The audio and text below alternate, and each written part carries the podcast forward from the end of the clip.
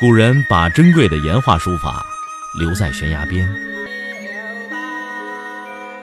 我把时间打磨成碎片，留在你的耳边。拿铁磨牙时刻。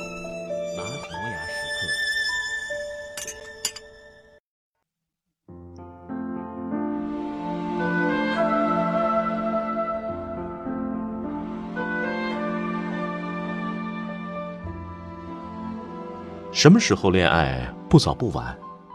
应该是大家都认可的二十来岁吧。可问题是，那个岁数有多少人真正能够认识自己、认识他人、认识爱？又或者到了晚年丧偶之后，仅仅因为年龄，就不应该再去好好的热烈的爱一场？哼，不管，反正你就得这么做，否则就千夫所指。我们的社会就是这么天真又可爱的延续了一代又一代。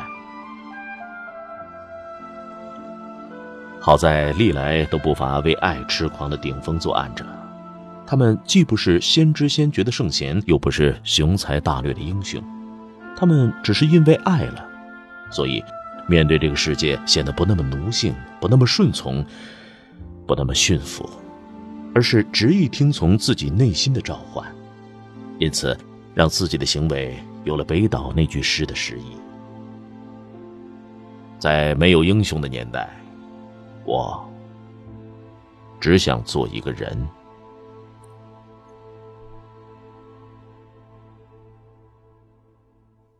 梁实秋就是这样一个践行者。一九七四年，梁实秋在美国因为一场意外的事故，失去了陪伴自己半个多世纪的发妻。梧桐半死清霜后，头白鸳鸯失伴飞。人生至此，看看就要现出那下世的光景来了。可谁又能料到，这样一个身患糖尿病、高血压等疾病、行将就木的老者，在半年以后就陷入了一场惊动世人的倾城之恋？这位恋爱的女主人公。就是歌星加影星的韩晶清。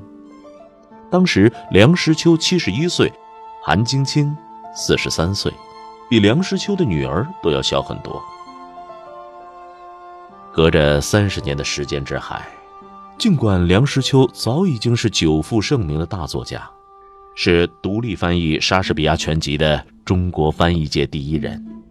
是主编《远东英汉大词典》等数十种英汉词典与教科书的大学者。然而，刚进入中年的韩晶清看到梁实秋，犹如看到那三十年前的月亮，是铜钱大的一个红黄的诗韵，像朵云轩信笺上落了一滴泪珠，陈旧而模糊。他哪里会想得到？自己有一天会成为梁实秋最后的爱。命中注定，一九七四年十一月二十七日，他们在台湾初次相遇。人生最美的就是初次相遇的时候一见钟情，那种感觉奇妙又美好，近乎于一种神秘，不可言传，不可与外人道。唯有当事人的怦然心动，让彼此知晓。如果没有缘分，我们天天要见多少人？谁能轻易拨动你的心弦？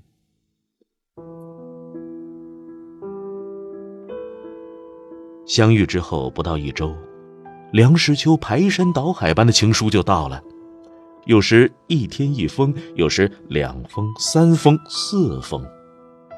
两个月中写了二十多万字。对韩晶清的称呼，从晶清女士，到晶清，到青青，到亲亲，到小娃，热烈、真挚、深情、动人。正如梁实秋自己说的：“诗人、情人、疯人，永远是三位一体的，没有情人不写诗的。”也没有情人不疯狂的。韩晶晶从来就不是洗衣做饭、生孩子的寻常女人，她是地地道道的千金大小姐，出生于湖北巨贾之家，十五岁就在上海荣膺歌星皇后，填词作曲，多才多艺。她是锦绣丛中的金枝玉叶，他要寻求的不是胼手知足、帮衬着按揭买房的生活伴侣，而是一个。精神伴侣。梁实秋，恰恰是一个典型的标准意义上的文人。他的文章信手拈来，谐而不俗，收放自如，既简洁又幽默，就像一个优雅的绅士在谈一些很风雅的旧事。书房、信、戏曲、美食、男人、女人，没有大悲大喜。没有生之无聊，死之毁坏，有的皆是高雅的趣味和平和的风度，以及一种积极的温暖的情味。这大概与他的性格爱好不无关系。爱吃、好戏、好酒，喜欢呼朋唤友，又文才出众，自然就有风流的口碑，并非名士风流，而是才子风流。梁希华在《一叶知秋》中评论梁实秋说：“他有胡适先生的温厚亲切，闻一多先生的严肃认真，徐志摩先生的随和风趣。”余光中说：“他的谈吐风趣中不是人矮，谐谑中自有分寸，十足中国文人的儒雅，加上西方作家的机智，近于他散文的风格。”他的前额显得十分宽坦，整个面相不愧天庭饱满，地阁方圆，加之长面龙准，看来很雍容。这一切加上他白皙无瑕的肤色，给我的印象就颇为特殊。后来我在反省之余，才断定那是祥瑞之象，令人想起一头白象。余光中还说：“莎士比亚只写了二十年，梁实秋先生却翻译了三十六年。不过，我们不要忘了，莎翁是连续的写，而梁翁是实作实辍的翻译。在多难的中国，实作实辍的翻译，从二战之前翻译到二战之后，从严寒的北国到湿润的南海。”且把昔日之秋郎译成了今日之凉翁。拥有这般毅力、能力、成就的男人，如今一见倾心，爱上了其实已经不再年轻的韩晶晶，让他如何不心动呢？除了岁数大，这个有才学、有名望、有爱、有激情的男人，有哪里不好呢？先前也经历过婚姻失败，饱受过情爱之苦的韩晶晶，辗转反侧无数次之后，终于想明白了：这个世界上不是每个人都适合和你白头到老，有的人是拿来成长的，有的人是拿来一起生活的，有的人是拿来一辈子怀念的，而眼前出现的这个人是拿来爱的。因此，他写下了这样的回信：“亲人，我不需要什么，我只要你在我的爱情中愉快而满足的生存许多许多年。我要你亲眼看到我脸上慢慢的添了一条条的皱纹，我的牙一颗颗慢慢的在摇。”你仍然用初见我时一样好奇的目光虎视眈眈，那才是爱的真谛，对吗？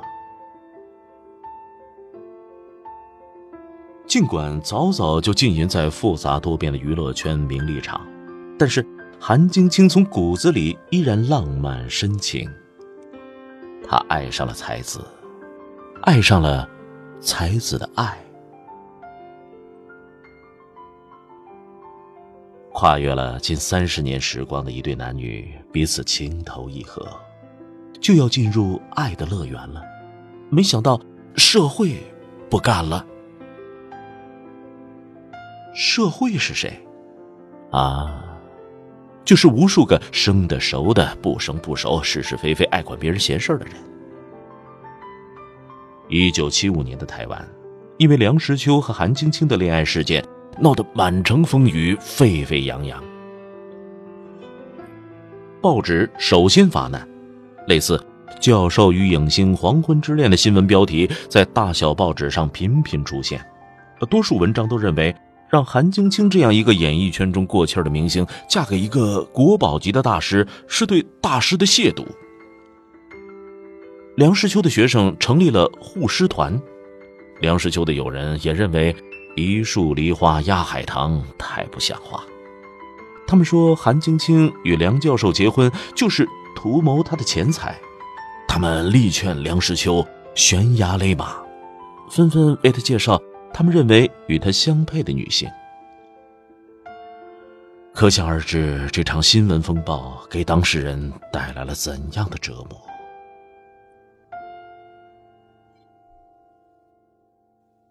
曾被鲁迅骂得体无完肤、百口莫辩的梁实秋，可谓早已经品味到天凉好个秋。他对人、对事、对爱情的境界，哪里是凡俗人等可以体悟的？面对铺天盖地的喧嚣，他不过淡淡的一笑。他说：“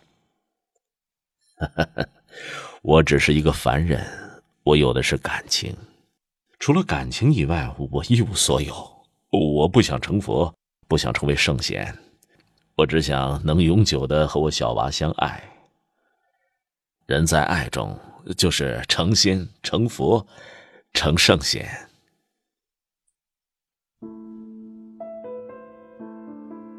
经过这炼狱般的考验，相恋的两个人更加坚定了执子之手的信心与勇气。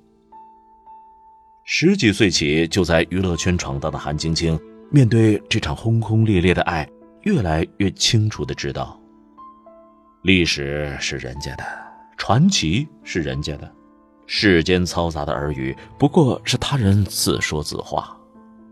他这个遇到真爱的女人。此刻不过是听从了自己内心的呼唤，把爱情进行到底。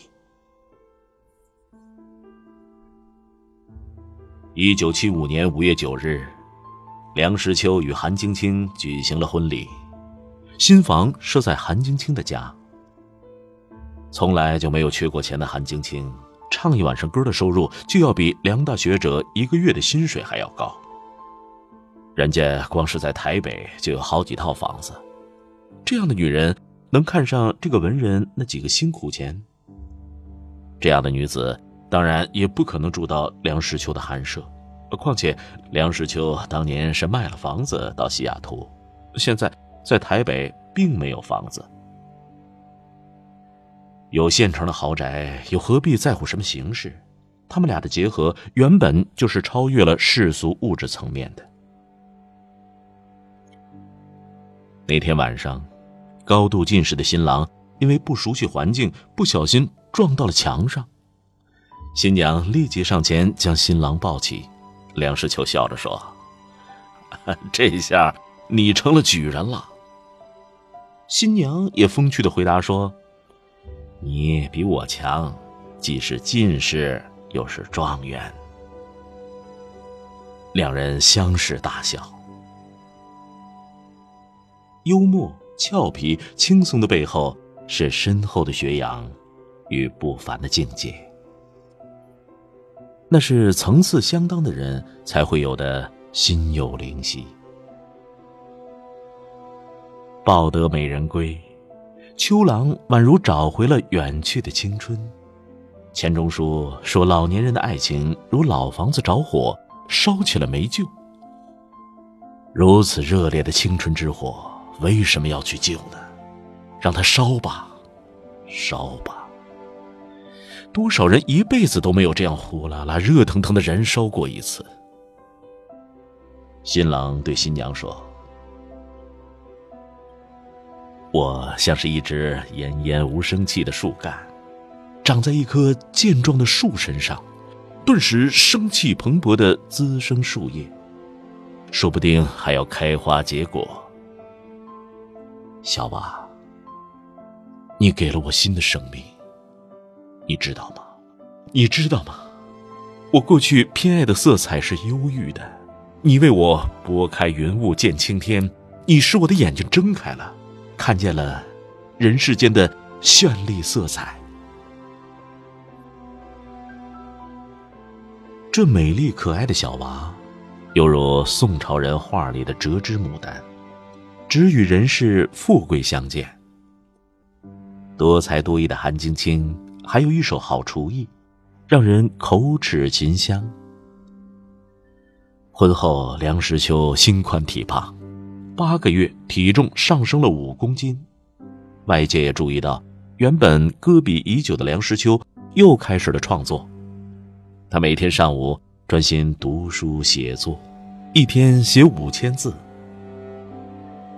一九七九年六月，梁实秋写完了《英国文学史》和《英国文学选》，前者约一百万字，后者约一百二十万字。后来都获得了文艺贡献奖。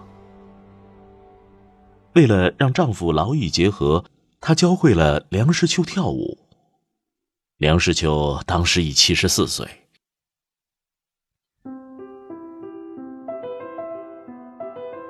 月华如水，两人相拥着翩翩起舞。亚热带的春天，桐间花落，柳下风来，满山遍野都是杜鹃。那艳艳的红，一路开到了窗下。而韩晶晶是快乐的，煮饭、弹琴、唱歌，她做什么？他都喜欢，他穿什么，他都觉得漂亮。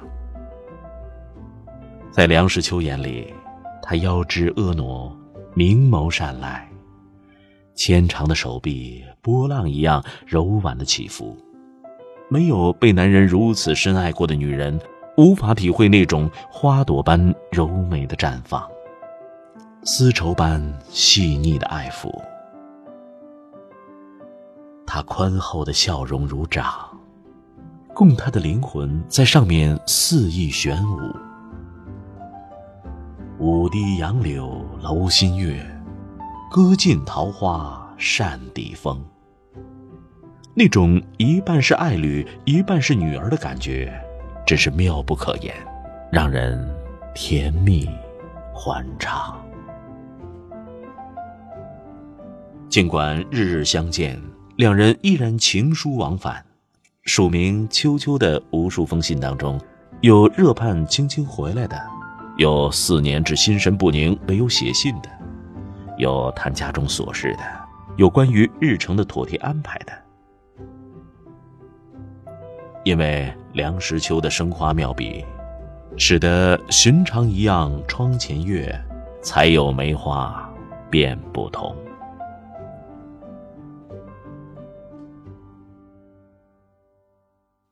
以热烈的爱、无比的激情、以无限的宽容、以无尽的留恋为证。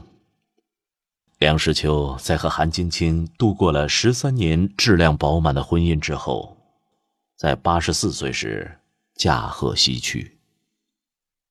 弥留之际，他拼尽全身力气喊出最后的一句话是：“青青。”我对不起你，怕是不能陪你了。在爱的阳光下，他们度过了四千多个春天。那片笑声让我想起我的那些花个角落，静静为我开着。我曾以为我会永远守在他身旁。